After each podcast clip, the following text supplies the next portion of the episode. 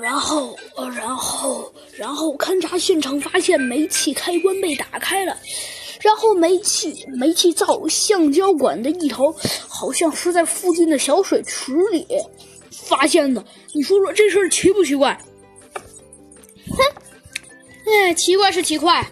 小鸡墩墩，凶手，哼，我已经知道了。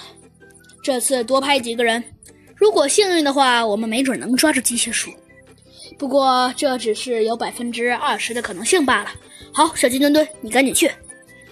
嗯，很好，我知道谁是罪犯了。猴子警长啊，自信的说道。说罢，猴子警长一压他的警帽，站起身来。走吧，小鸡墩墩，你先去叫警察，我在这里等着你。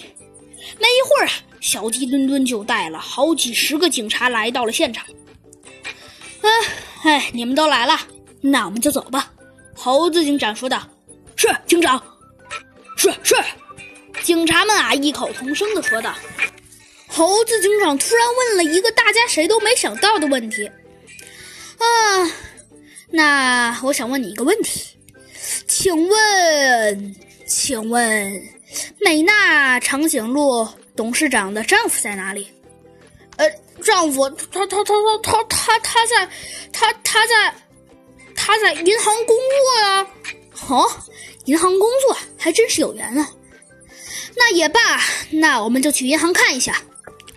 不过，那这样的话还得再准备几架直升机。就这样啊，猴子警长带着小鸡墩墩和一大部分警察偷偷摸摸的呀来到了银行。这回啊，猴子警长并没有身戴警帽，而是穿了一个跟平常人一模一样的衣服。他向一些人询问，终于知道了美娜的丈夫在哪里。但是，正当猴子警长来到美娜的丈夫办公的地方时，发现美娜的丈夫早已不翼而飞了。唉，猴子警长叹了口气，说道：“小鸡墩墩，还有这些警员们，这次麻烦你们了，对不起。”唉，这个机械鼠没想到还有点头脑。哼，哎呀，他明明知道自己居然是犯人。